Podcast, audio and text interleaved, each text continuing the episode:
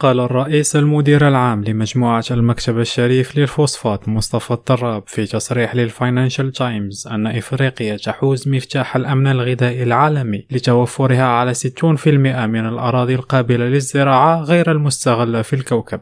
وفي عددها الصادر يوم الأربعاء أشارت الفاينانشال تايمز إلى أنه غداة الحرب في أوكرانيا ووسط تخوفات بشأن الأمن الغذائي للقارة. رصدت المجموعة المغربية أكبر مقاولة للأسمدة الفوسفاتية في العالم أزيد من 500 ألف طن لصغار المستغلين في بلدان جنوب الصحراء جزءا منها مجانا والآخر بثمن مخفض.